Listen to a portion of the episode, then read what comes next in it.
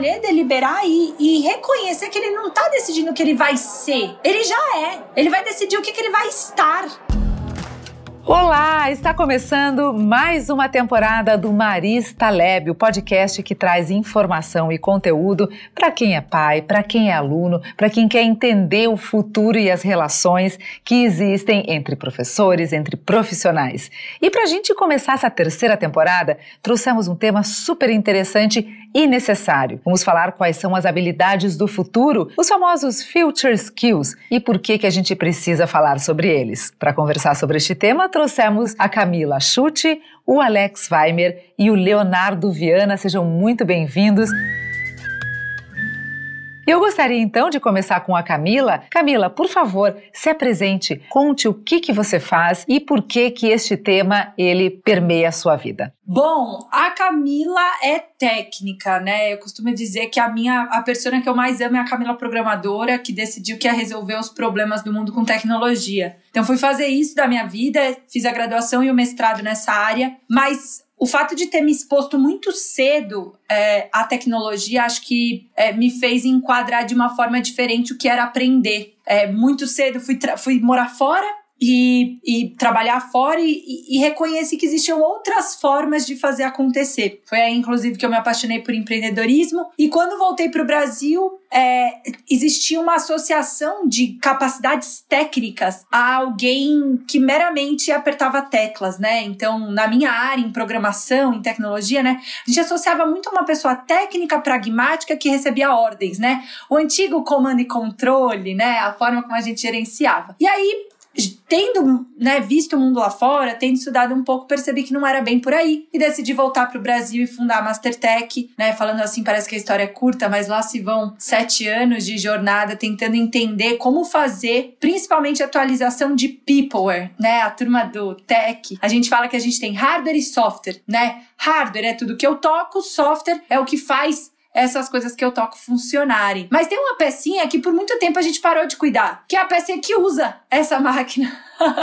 que toca nessa máquina que a gente chama aqui de peopleware. Então, quem que é esse hardware biológico, né, que vai conseguir fazer acontecer? O jeito que ele tem de fazer acontecer é adquirindo habilidades. Então, dediquei minha vida os últimos sete anos de Mastertech, mas eu diria que essa paixão começou ainda na graduação, é, a estudar como é que a gente adquire habilidades, como é que a gente se é, renova do ponto de vista de hardware biológico. Então, acho que vai ser um papo bem legal, espero colaborar. Alex, seja muito bem-vindo. Por gentileza, poderia se apresentar? Sim, bom, é uma satisfação uh, participar com vocês desse diálogo, né? Um, um, tema tão importante e relevante, tratar com Future Skills, né? Que é um tema que eu já vim abordando é, na minha área de atuação, né? Eu sou professor da PUC há 15 anos é na escola de negócio e o meu foco é a gestão de pessoas. Mas eu fui gerente de recursos humanos do Grupo Marista e eu cuidava das unidades sociais, que hoje são os colégios sociais, que inclusive tem em Florianópolis também. Então, a minha área de atuação é especificamente na área de gestão, é, fiz graduação, especialização, mestrado e doutorado na área de gestão com foco em gestão de pessoas. Então, como falei, uma satisfação poder compartilhar a experiência com vocês e conhecer a Camila, né, um pouquinho da história dela, a opinião do Leonardo, né, como estudante, aí é sempre bom, a gente acha que é que tá dando o pitaco certo e a gente tem que ouvir quem está imerso aí, né, entrando no mercado, então é sempre bom a gente dialogar e, enfim, né, aprofundar um pouquinho esse tema. Leonardo, conta pra gente um pouquinho da sua trajetória e o que, que você pensa deste tema. A gente já vai começar justamente com o assunto contigo. Eu sou Leonardo, tenho 18 18 anos e estudo no terceiro ano do Marista Escola Social Lucema Ivorne, aqui em Florianópolis, é uma unidade social. É, então, como eu estou no terceiro ano, surgem várias questões acerca de vestibular, de cursos, de carreira, de projeto de vida, e não tem como pensar sobre esses assuntos sem pensar sobre as habilidades do futuro.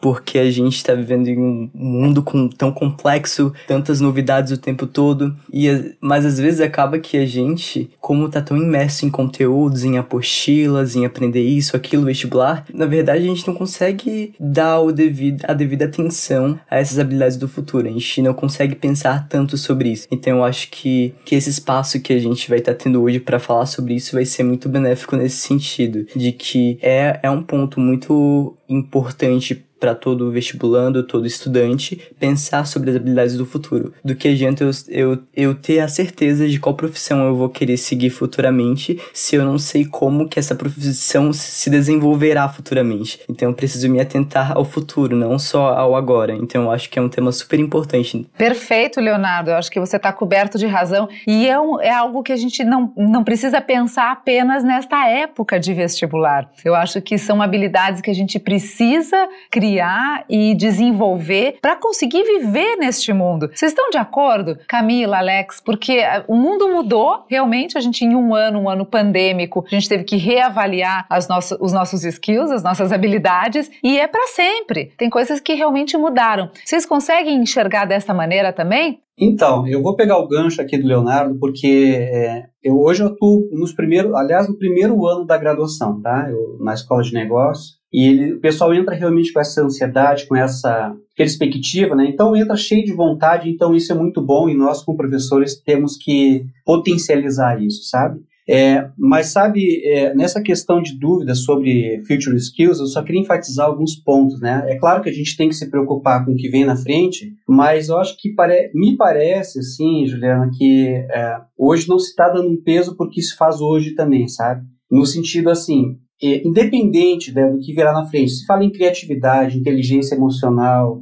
é, aprender fazendo, né, uma série de, de, de, habilidades que são necessárias, mas eu entendo que o principal, né, antes de tudo isso, vem você ser muito bom naquilo que você escolheu fazer. Então você tem que ter um domínio e propriedade naquilo que você se propõe a fazer, e aquilo vai ser, vai te dar uma, uma relação de, não vou falar uma relação de dependência, tá? Mas eu vou dar um exemplo, né, para ficar um pouco mais claro e ficar mais lúdica aqui a nossa apresentação. É, quando eu peço para um aluno fazer, pessoal, vamos fazer uma atividade hoje, qual é a primeira pergunta que vem? né, se vale nota, né? Então a tendência vale nota, professor, quanto vale? E se valer mais nota, você vai se empenhar mais, se valer menos nota, vai se empenhar menos?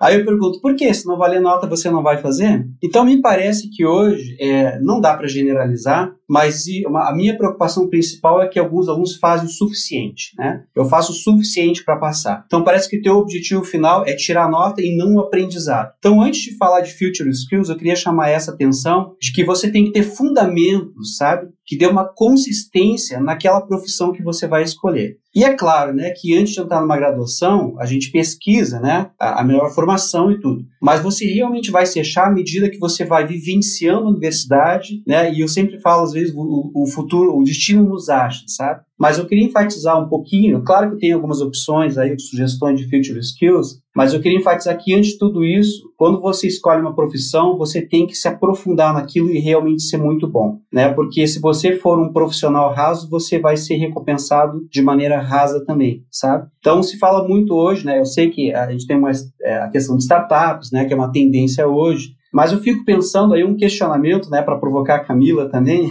é se provoca o aluno hoje muito jovem, né? Aí um aluno que não tem experiência, não vivenciou nada em termos práticos, e se ele não gosta de ler e ter fundamentos, eu te pergunto, né, onde é que isso vai inspirar ele para trazer é, essas inovações e criatividade que tanto se fala que é uma das competências principais hoje, sabe? Que o novo profissional tem que ser criativo, tem que ser inovador, tem que ter inteligência emocional, mas se você não vivenciou e você não estudou com profundidade, né, que base que você vai ter para ser um bom profissional? Boa, eu concordo 100% com o Alex, assim, eu não acho que a, a gente criou uma falácia de falsa dicotomia aí, né? Ou eu me preparo para o futuro ou eu me aprofundo, né? A gente criou essa noção de que eu precisava é, do profissional ter, que potencialmente é verdade, mas aí a gente acaba descendo só um Tzinho bem pequenininho, né? E aí a, a gente fica, fica meio bambo, né? Vira uma gangorra. Eu brinco que o T não pode virar uma gangorra, que você, você tem um monte de coisa rasa e você não tem nada que você bate no peito e fala, eu sei fazer isso, né? Então a gente acabou criando essa essa interpretação de que o profissional T podia ser, na verdade, uma, um profissional gangorra, porque ah, muda tudo toda hora, então tem que estar atento, né? Eu gosto de tentar dar uns passos para trás Ju, e, e olhar para onde nasce toda essa conversa, né, de habilidades do futuro e lifelong learning, né, aprendizado ao longo da vida. Na década de 90, o Jacques Delors, um francês, é, foi é, financiado pela Unesco, teve um, um consórcio, né, para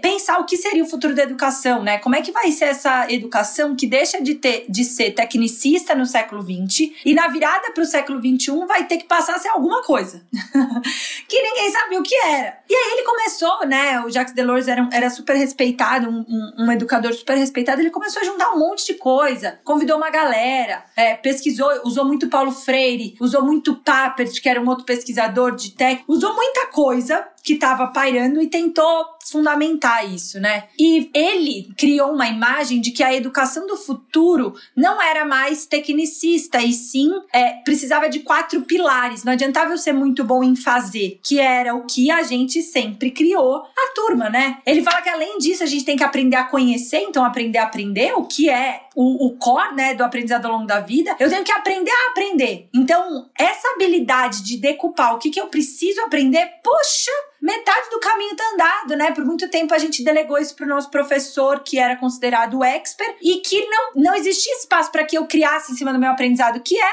o aluno que o Alex descreveu, que faz o básico, que quer saber da nota dele, e é isso aí, certo? Ele não tá curando conhecimento para ele, ele não aprendeu a aprender. O outro, né? Então, aprender a aprender, aprender a fazer, que a gente continua tendo que saber fazer, então ele não tirou a educação tecnicista da parada. Isso que é o mais legal, né? Ele não, não falou que a gente tinha que parar de aprender a fazer. Eu cansei de pegar a gente que sabia falar de programação, mas na hora de sentar e programar não conseguia, porque não tinha aprendido a fazer. Tinha lido lá a descrição de blockchain, sei lá, na Wikipedia e saía declamando isso por ali como se aquilo fosse aprendizado. Cuidado, você pode, você não aprendeu a fazer, né? E os outros dois parâmetros é o aprender a conviver e o aprender a ser. O aprender a conviver tem a ver com a gente aprender a trabalhar em grupo, porque num contexto de habilidades do futuro que mudam toda hora, eu não vou conseguir contemplar todas. É eu não vou conseguir começar e terminar um trabalho. Então eu vou ter que ser bom em passar o meu conhecimento e adquirir o conhecimento pela via das pessoas, para que a gente consiga construir um resultado juntos, ainda que a gente não tenha as mesmas habilidades. Então aprender a conviver é essa colaboração. E o aprender a ser, como é que você se mantém é, são, né, nesse, no meio dessas mudanças. Ele usa uma expressão, né, o livro mais famoso do Jacques Delors é Educação, um tesouro a descobrir, né? Ele fala que a gente não sabe o que é educação. Enfim, e, e ele fala que o aprender a ser é você ser tolerante à incerteza. Você vai ter que desaprender para aprender a reaprender, né? Essa frase é do Alvin Toffler e ele usa, né, ele conversa sobre isso no texto dele, porque eu vou ter que aprender a ser de novo. Se a gente cobra dos nossos alunos, dos nossos alunos ou os nossos filhos filhos. Mais ou menos o que a gente fazia no modelo de gestão fabril, né? Que era esse modelo tecnicista, de vai, ó, eu só vou trocar nota por um trabalho que você me entrega. Eu não tô dando para ele essa capacidade de aprender a ser. Então, quando eu olho para esses quatro pilares, eles não me dão respostas, mas eu acho que eles, me, eles começam a me dar as perguntas certas para chutar quais são essas habilidades do futuro, quais são essas tendências de aprendizado ao longo da vida, para onde que a gente tem que começar a olhar, sabe? Eu acho que se a gente faz essa digressão histórica, fica mais claro. É, então, é uma sensação bastante angustiosa. É, então, é um momento de muita, muita dificuldade, muita tensão, porque a gente se sente pressionado. E aí, até muito do que havia se falado antes é dessa questão de que realmente, nesse período, a gente não tá realmente aprendendo conhecimento em si. A gente apenas tá aprendendo como esse conhecimento cai no vestibular, como vai ser, como, como que vai cair, não, eu não tô adquirindo esse conhecimento para levar pro resto da minha vida. Tá sendo algo momentâneo. E depois da prova, eu não vou nem, não vou ter nem um senso crítico acerca daquilo. E aí acaba que a gente não consegue nem ter o conhecimento suficiente pra gente decidir qual que vai ser, talvez, a carreira que a gente vai querer seguir, porque a gente acaba ficando em coisa, é, preso a conhecimentos superficiais acerca desses, desses cursos, a gente acaba então ficando bem angustiado, e aí tem a pressão familiar, pressão social, e acaba que muitos cedem por o que já é normal mesmo, pro que e muitos acabam cedendo também para essa questão de áreas mais técnicas, né? Eu vejo que tipo muitos colegas e muitos estudantes no geral preferem realmente trabalhar em, em em empregos em que em áreas em que é, eles não precisem tanto pensar, que seja algo mais mais técnico, que seja algo mais prático de fazer, pronto isso, ganhei minha remuneração e pronto. Então, são várias várias coisas que rodeiam a cabeça da gente nesse momento de escolha, né? Porque há problemas, então nosso aprendizado e aí há tantas questões envolvendo que não tem como a gente não ficar um pouco louquinho. Sem dúvida. E a pressão, a pressão familiar e principalmente principalmente também a pressão econômica. Eu imagino que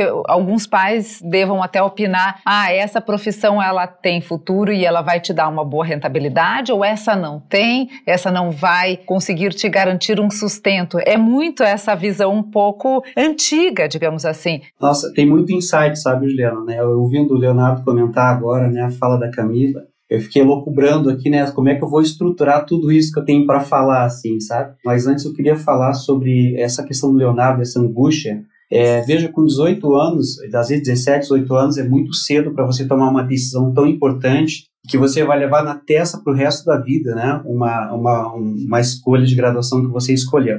É, e assim, é uma transição, né? Porque o, o adulto, que é o caso do Leonardo já, 18 anos, é, o adulto é, ele aprende fazendo, né? Que é andragogia, quando você vê sentido para uma coisa e quando você experimenta aquilo. Então, o adulto começa a aprender realmente quando ele vê que aquilo faz sentido.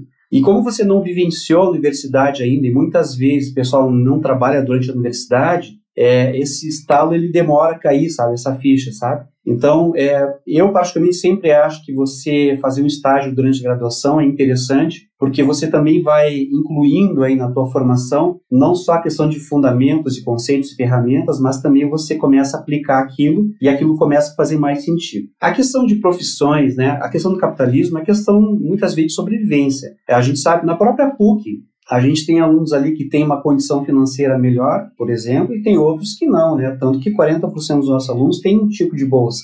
É, então, por exemplo, a administração, muitos alunos escolhem até por, uma, por um amor à profissão, ok, mas porque é conveniente você estudar de noite e trabalhar o dia inteiro, sabe? Então é uma condição diferente daquele que tem, digamos assim, o privilégio de poder só se dedicar à questão de estudo. Então, a questão de, de escolha da profissão por uma questão de sustentabilidade, eu vou te dar minha opinião, eh, Juliana, e aos colegas aqui. É um bom profissional, independente da área que ele escolheu, essa, essa remuneração ela vai vir como uma recompensa pelo trabalho que você vai entregar. Então, assim, toda profissão é boa.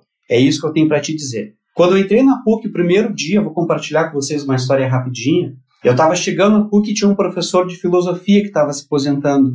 E eu falei, ah, professor, então quero uma dica sua aí, né, para ver como é que eu vou ter uma longevidade aqui com o professor. E ele falou assim, ó, vou te dar uma dica. Você vai entrar na turma agora de administração, tem 50 alunos lá estatisticamente, de, daqueles 50, só uns 10 vão ser gestores e vão ter altos cargos. Como você não sabe quem é, você dá a mesma chance para todo mundo e cada um aproveita da maneira como quiser.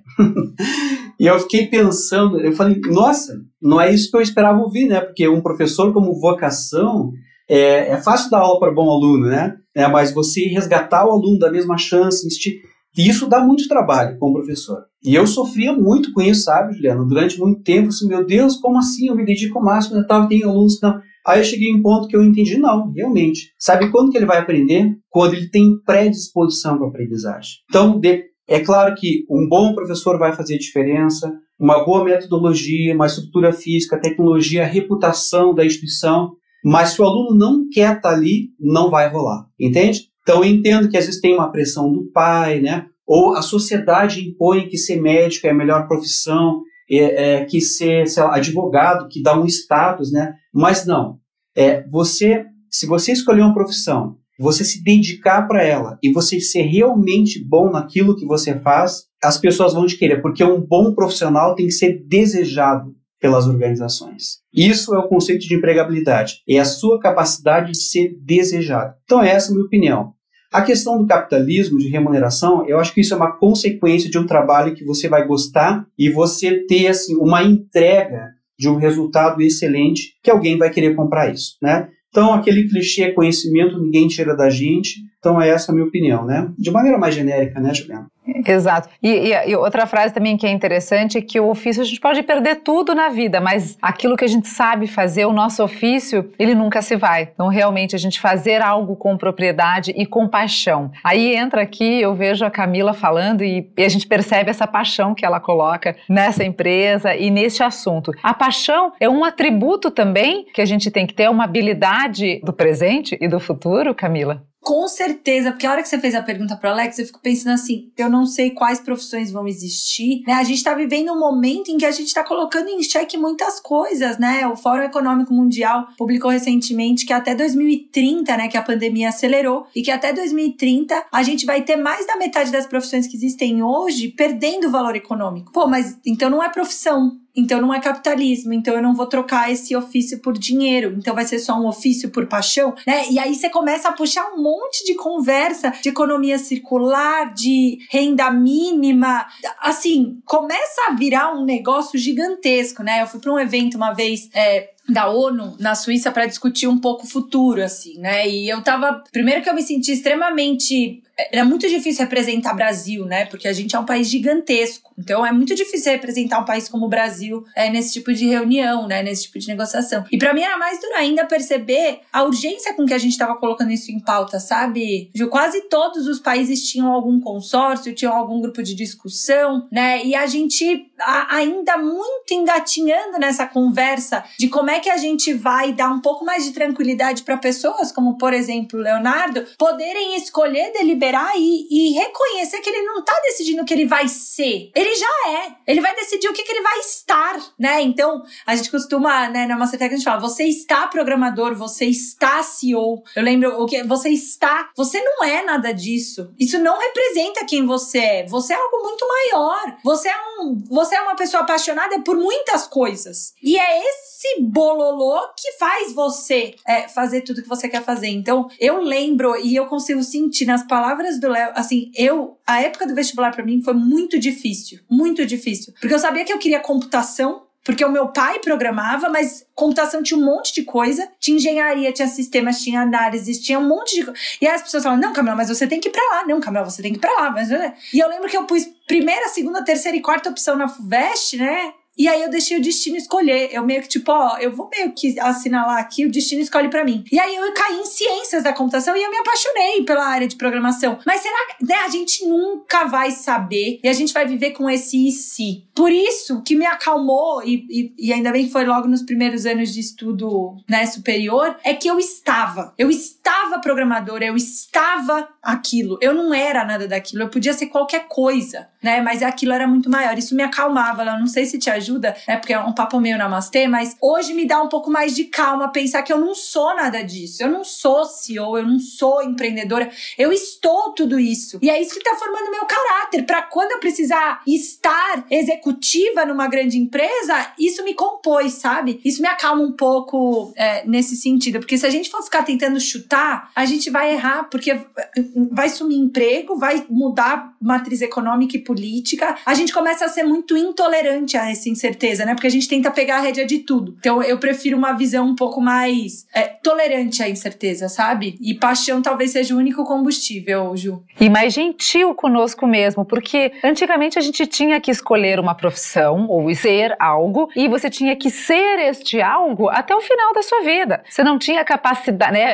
a, a possibilidade de mudar e os que mudavam falavam: "Nossa, mas que loucura! Você tem 20 anos de empresa e agora vai mudar, vai empreender ou vai fazer algo assim". E a cabeça das pessoas mais novas, Leonardo, por favor, me corrija se eu estiver errada, é muito diferente nesse sentido. Você pode é, estar algo hoje, mas amanhã você pode estar outra coisa e tudo bem. Inclusive as próprias startups são empresas, entre aspas, de grande sucesso que são vendidas em questão de meses, se for o caso. Então isso é muito interessante porque é uma mudança de paradigma muito grande. Nossa, com certeza sim. É, eu acho que a gente já desde criança já tá se habituando a viver em um mundo mais complexo, em um mundo da tecnologia, em um mundo em que as informações elas vêm e vão muito rápido, então acaba que a gente já vai desenvolvendo desde de novo um pensamento diferente do que era da geração passada, das gerações anteriores. Então fica muito nesse choque de que eu vejo que a nossa geração ela é muito movida pela mudança mesmo, da questão da criatividade, de querer de querer inovar. Então a gente vê o que muitos agora querendo, ah, eu vou querer ser youtuber, eu quero. E são coisas que vão, tipo, fugindo do que era um padrão até então, do que, do que era aceitável e, enfim. Então eu vejo muito sim nos jovens de agora essa questão de querer mudar, de querer fazer coisas diferentes, porque até então a gente teve vários profissionais das gerações passadas que viveram a vida toda é, sem a paixão pela profissão realmente. Então, sem, sem essa questão da felicidade mesmo. E algo que, que eu acho bacana dessa geração é que a maioria das pessoas está buscando essa questão da felicidade, está buscando se realizar dentro da sua profissão, da sua carreira. E aí, só que não adianta apenas isso, já que a gente tem toda essa pressão e aí é muito difícil e a gente não tem a maturidade é suficiente para poder decidir sobre todo o nosso futuro de uma vez só e até esse pensamento de que a gente vai decidir sobre todo o nosso futuro quando na verdade não. Então é toda essa questão de, de pressão que é colocada de que, ah, você vai fazer isso, você vai para esse curso e, e é assim que vai desencadear toda a sua vida após e vai ser isso, você vai, vai ser algo estático, sendo que aí vai na contramão dos nossos próprios pensamentos. Então há esse choque, né? Exatamente, Leonardo. É um peso muito grande que se coloca em um jovem, alguém né, que está começando a viver, e eu acho que faz.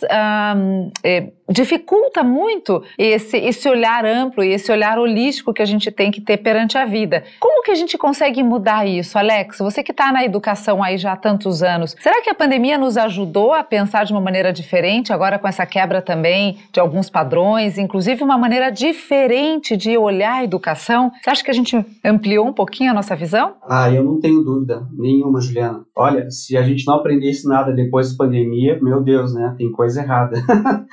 É, olha, eu vou te falar uma coisa. Na minha vida, eu aprendi que uma das melhores formas de aprendizado é a necessidade. É, a pandemia não nos dá muita opção. Tanto é que há um tempo atrás aí, nós discutíamos na própria universidade se esse modelo de aulas remotas, síncronas, né, seria viável ou não, né, para a questão da qualidade, da reputação. E a partir do momento que ela acontece, assim como outros fenômenos né, globais, como guerras, né, enfim, é, você não tem opção. Você vai ter que se adaptar e é claro que no nosso caso ali, nós tivemos, é, no caso da PUC, né, como nós tínhamos uma estrutura e tecnologia adequada, então tivemos um trabalho de adaptação. Então veja que a necessidade nos força a reaprender, né, a nos posicionar e a desenvolver novas competências, né? Inclusive a questão do espírito colaborativo, que foi uma coisa que foi um destaque aí dentre os nossos colegas, sabe? Que é uma coisa que a gente precisa avaliar também.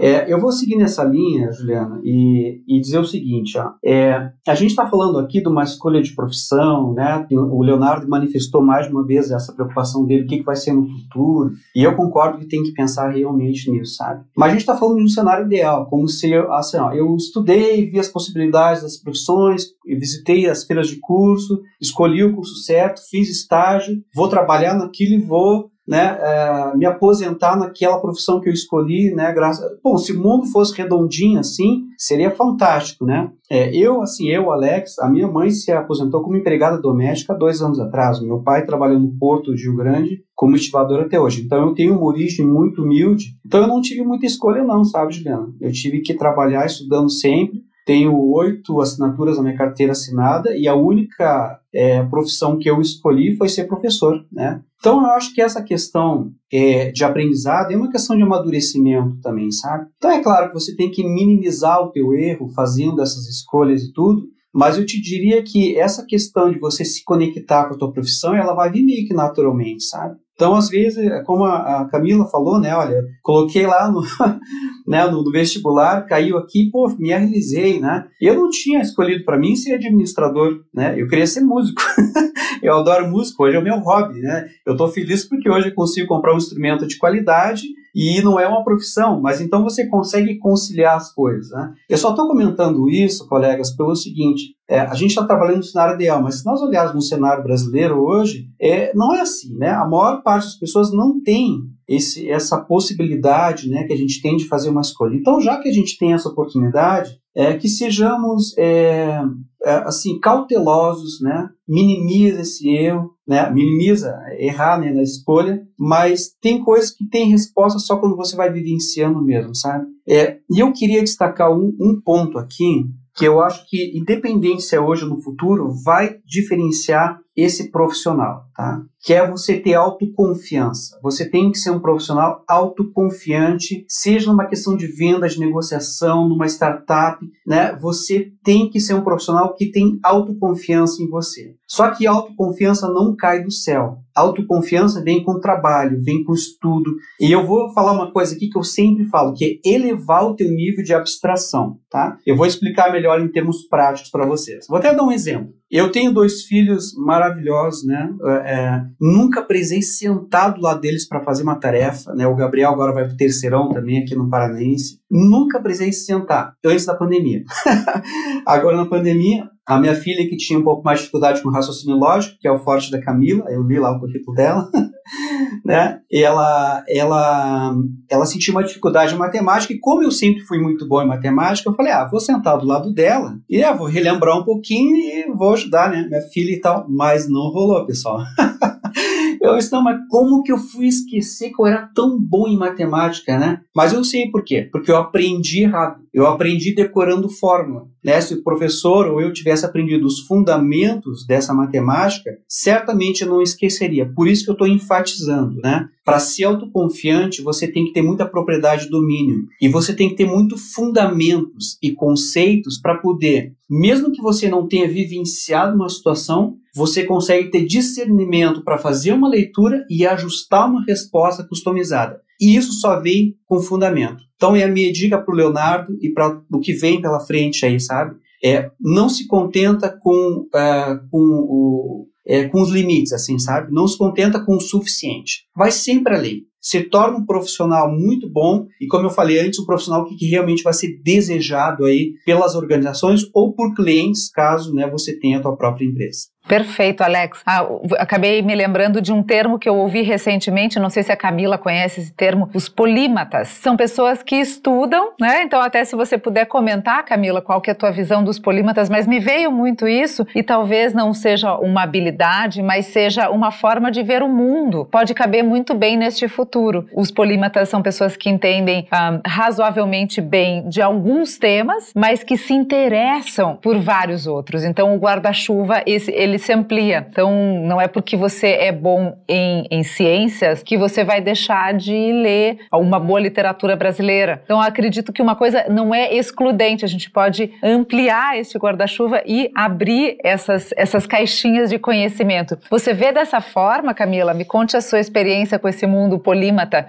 Boa. O que o Alex falou é muito esse lance do aprender a aprender, né? Que a gente estava falando do Jacques Delors, né? A gente, é, se alguém virar para virar e falar assim, como é que você aprende? Você prefere escutar, ler ou ver? A gente não vê, né? Tem uma outra palavrinha, eu, eu gosto de polímatas e eu gosto de uma outra que chama matética, né? Eu lembro até hoje que a gente estava conversando numa formação de professores e aí, isso a gente já dando formação de professores como Mastertech na nossa cabeça, ah, a gente é muito descolado tal. E aí a gente chegou numa sala de aula, no Rio Grande do Sul, inclusive. É, e aí a, uma professora virou e falou assim: Camila, vocês estão falando muito de didática. Vocês não vão falar de matética? Não, porque eu não sei nem o que é. Se, se a gente conversar aqui, talvez a gente possa inventar alguma coisa. É, eu não sei o que, que é matética. Ela falou assim: pois é, você e quase nem, ninguém da classe educadora. Porque a gente investe muito mais tempo tempo ensinando os professores a ensinar do que ensinando as pessoas a aprender. Você dita matética, matética é a ciência do aprender, né? Didática é a ciência do ensinar. Eu lembro que aquilo caiu, Camila de 21 anos, caiu como, nossa senhora, o que que eu faço? Né? E, e isso me marcou drasticamente, assim, foi um divisor de águas, assim. A gente investiu muito tempo ensinando as pessoas a ensinar e achando que isso era sinônimo de um bom aprendizado. O que não, a gente sabe que não é verdade, né? Depois que você aprende a aprender, que foi o que aconteceu comigo, né? Muita gente fala, Camila, você é toda maluca, tal, estuda e fala advoga por educação descentralizada, mas você tá no doutorado. E eu descobri que eu aprendo com prazo. Eu tenho uma dificuldade muito grande, porque eu sou, sei lá, desfocada, não sei. Eu quero aprender sobre tudo e aí eu não consigo ter um foco, né? Eu saio lendo sobre. Aí eu fico, ah, eu tô especialista em música clássica. Agora eu fiquei louca com xadrez, porque vi um negócio no Netflix. Aí eu entro numa, num loop de tipo xadrez, xadrez, xadrez. Então, para mim, a academia me mantém no foco. Mas a academia nunca me limitou a fazer só aquele aprendizado. Mas por que que hoje eu tenho essa clareza? Porque estudei matética, porque eu entendi como é que a Camila aprende. Pô, a Camila não aprende, ela, ela é muito mais sinestésica, ela precisa viver alguma coisa. Só que a gente perdeu muito tempo olhando pra gente, né? E pensando, como é que eu aprendo? Na escola, ninguém me perguntou isso. Eu fiz, eu fui ótima aluna, o colégio inteiro, a graduação inteira, mas hoje você me perguntar, a mesma coisa que o Alex falou sobre álgebra linear e programa, não sei. Mas eu tirei 10. Eu, eu fui boa. Tipo, eu tirei 10 em álgebra linear. Como é que pode não lembrar nada? Hoje eu não sei nem por onde começar. Assim, eu lembro umas palavras, eu lembro de algumas aulas, mas se você pedir para eu explicar, eu não sei. Então, acho que a gente tem que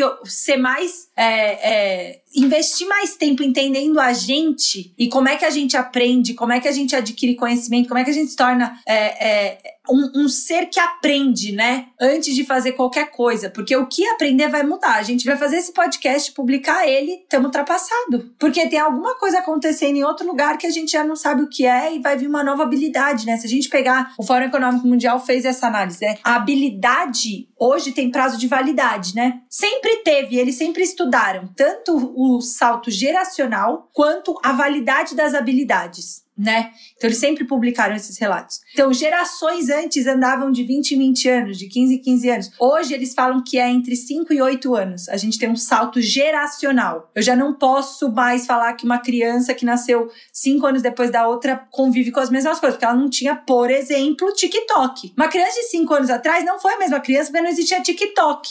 Então ela não aprendeu a editar ao vivo. Eu tenho um primo de 6 anos que eu não entendi até hoje o TikTok e eu me acho super descolada. Não sei editar. E ele, com 5 anos, edita o TikTok como ninguém. Então, o salto geracional, segundo né, o Fórum Econômico Mundial, é de 5 de cinco a 8 anos, dependendo do quão drástico, né? Com a pandemia virou 3, eu acho. Mas, enfim, o salto geracional muda. De habilidades também. O prazo de validade médio de uma habilidade técnica hoje é de 3 anos. Então, eu aprendi a usar, sei lá, o, o gerenciador de anúncios do Google em 3 anos começa do zero, amigão. Mudou tudo. Amigona, começa do zero a fazer anúncio, viu? Marketing começa de novo, porque não tem mais coisa de caixa. Agora é impressão 3D, né? A gente vai ter prazo de validade para isso. Então, se a gente aprender como é que a gente aprende, talvez seja a única habilidade que a gente não vai perder. Exatamente. E eu acho que, como você falou há pouco, aprender a ser, talvez seja essa a nossa primeira grande lição como seres humanos. Aí fica a dica para quem está nos ouvindo, aprender a ser, para depois ir adquirindo essas outras habilidades, não é mesmo? E então, mas eu queria chamar a atenção para uma coisa, até vamos ver, Camila, se tu concorda ou não. Eu concordo que essas questões de habilidades elas vão se renovando, mas tem algumas que eu acho que são básicas, tá? Especialmente quando aquela quando tá ligada a valores, né? Quando a gente fala assim, ah, puxa vida, um profissional tem que ser competitivo, tem que trazer resultados, mas você pode fazer isso sem passar a rasteira em ninguém, né? né? Tendo um trabalho em equipe, então a gente tem que ver essa questão de comportamentos tem aquele clichê que se fala, né, que as empresas contratam por competências técnicas e demitem por comportamento, sabe? E aí tem uma coisa que eu falo, eu vou pegar um exemplo para vocês. Tem uma coisa que eu sou bem chato em aula hoje, que eu não deixo usar celular. Aí alguém fala assim, nossa, Alex, que ultrapassado, hein? Né? A tecnologia é presente, você tem Wi-Fi né, espalhado na universidade, tem a tecnologia e você diz que não pode usar celular? E alunos já me cobraram até assim, não, professor, mas eu consigo fazer duas coisas ao mesmo tempo. Eu falei, bom, eu particularmente não consigo, nem caminhar em, mor nem caminhar em mascasclete com mor da língua, né, que eu falo. Mas a, não é questão de você conseguir fazer, é da mensagem que você me passa. Né? Se você não trabalha, você não tem nada urgente, você dormiu a noite inteira, só estuda, tá aqui comigo de manhã, eu estou dando aula e você puxa um celular na minha cara, você está se comunicando comigo. Né? Você está dizendo que o que você está fazendo aí é mais importante do que eu estou falando aqui. Então, é essa mensagem. Então, é uma questão de você ter uma educação também, sabe? E se você está ali, você tem que estar tá pleno. Por isso que eu falo, se você quer tirar o máximo proveito da universidade, quando você escolheu aquilo, você tem que estar tá pleno a desenvolver né, isso. E isso inclui também uma relação respeitosa. Ah, chegar atrasado não dá nada, né? Já fui a chamada. Atrasa na empresa, então então, para ver se não vai dar nada. Não, você vai ser descontado. Então, assim, pessoal, é, eu só queria enfatizar nessa fala final que a escolha da profissão é importante, habilidades como criatividade, raciocínio analítico, crítico, inteligência emocional, tudo isso são competências é, que eu acho que vão se tornar mais desejáveis mas a gente não pode esquecer da, da formação integral do, do cidadão, que é o que o Marisa, por exemplo, faz hoje, né? A formação integral do indivíduo. Então, preparar alguém tecnicamente bom, mas não esquecer que você está lidando com pessoas, que você tem que ser um cidadão de bem, né? Então, enfim, é isso. É, a minha mensagem final é essa. Como dicas, assim, eu não vou é, dar uma dica pontual em relação a isso, tá? Em relação a temas, mas eu vou, eu vou sugerir que as leituras, é, você seja mais cauteloso e não se deixar levar por opiniões de redes sociais que não têm um fundamento científico, né? Que não tem uma base. Então você tem mais mais seletivo naquilo que você escolhe, tá? E uma vez que você escolhe na profissão, vai lá e mergulha, se afunda, porque eu também acho que é um movimento um pouco solitário, né? Você pode ouvir opinião de pai, de mãe, de amigo, mas no final a escolha é livre arbítrio, consequência não, tá? Então diria que é isso, né? Você é, já é um adulto, Leonardo aqui, você vai escolher e você vai arcar com essas consequências, né? Boas ou ruins que você faça. Então é isso, né? E vão ser boas, tenho certeza, Leonardo, que vai ser eu acho que foi um bate-papo muito produtivo da gente falar sobre, de criticar mesmo como a gente entende toda essa questão de profissão, de habilidades do futuro, de que realmente a gente precisa se voltar para nós mesmos, nosso desenvolvimento acima de tudo. E, enfim, vieram vários pensamentos ao longo da nossa conversa que e eu super concordei com tudo que, que ambos falavam, então eu acho que é muito bacana isso de realmente, de que a gente, né, nessa nova geração precisa fazer esse papel de, de desconstrução, de acabar com esses esses preceitos de que é algo estático, de que eu vou, que eu vou fazer um curso, vai, de que eu vou ter um trabalho, de que vai ser isso a minha vida toda, de que vai ser uma decisão minha vai impactar pro resto da minha vida, que vai ser isso e pronto. Que a gente teve recebeu muito esse esse pensamento. Então eu acho muito bacana que a gente possa discutir sobre isso, sobre essa mudança de que a gente tem constante mudança e de que, e que justamente a gente a gente não é algo, a gente está sendo algo, né? Como a Camila tinha falado. Então, só tenho a agradecer pela conversa. Boa! Bom, é, eu acho que o que mais, né, depois de entender e começar a me afundar nesse lance de matética e tal, acho que o que mudou a minha, minha visão é ver educação em tudo, né? A gente acaba separando muito o momento em que a gente está aprendendo, o momento em que a gente está ensinando, o momento em que a gente está trabalhando, o momento em que a gente está tendo lazer. A gente inventou essas caixas e elas por muito tempo existiam, né, existiram, né? Mas acho que cada vez mais o mundo tá dando pra gente a oportunidade de ser, né, mais mais holístico. A Gil falou, né? Olhar para esse todo, que é esse, esse holismo, né? Não, não olhando para o misticismo, mas olhando para o todo. A Camila, no horário de lazer dela, tá estudando, no horário que ela tá trabalhando, ela tá tendo. Como é que a gente consegue compor uma, uma estrutura em que você aprenda sempre, assim, sabe? Muita gente me questiona assim, Camila, mas você faz muita coisa. Como é que pode? Você tá fazendo doutorado, tá com a empresa, faz conteúdo. Tipo, como assim? Na minha cabeça, é tudo a mesma coisa. O que a gente tem são canais de distribuição diferentes, né? Canais em que você está canalizando de fato energia, mas é tudo a mesma coisa. Eu estou criando conhecimento sobre como dispersar é, é, aprendizado de tecnologia por aí. Ponto. E eu faço isso em todos os lugares. Quando eu estou dando aula de programação web no INSPER, quando eu estou dando, é, fazendo doutorado, quando eu estou como aluna no doutorado, eu estou fazendo isso, eu estou tentando achar essas conexões. Quando eu estou lendo um livro de literatura, eu estou tentando achar essas conexões. Então, é, acho que a minha dica é tenta achar o que, que é esse seu. É, a gente na, na yoga fala de Sankal, né? O que, que é essa, essa voz que ecoa? O que, que é esse uma coisa que você quer fazer muito? E acha esses canais, né? E ressignifica quase tudo que você faz para isso. É, esse Sankal, né? Esse propósito. Tem gente que chama de propósito, Sankal, tem vários nomes. Mas eu acho que é essa uma coisa que você curte, que você é, é, começa a reenquadrar né, a sua visão para isso. Então, uma vez que você acha isso, é, eu acho que a vida vai ficando melhor, sabe? Ela vai, ela vai ganhando um pouco mais de liga. E um jeito, né? Não é muito fácil achar isso, mas um livro que me ajudou muito.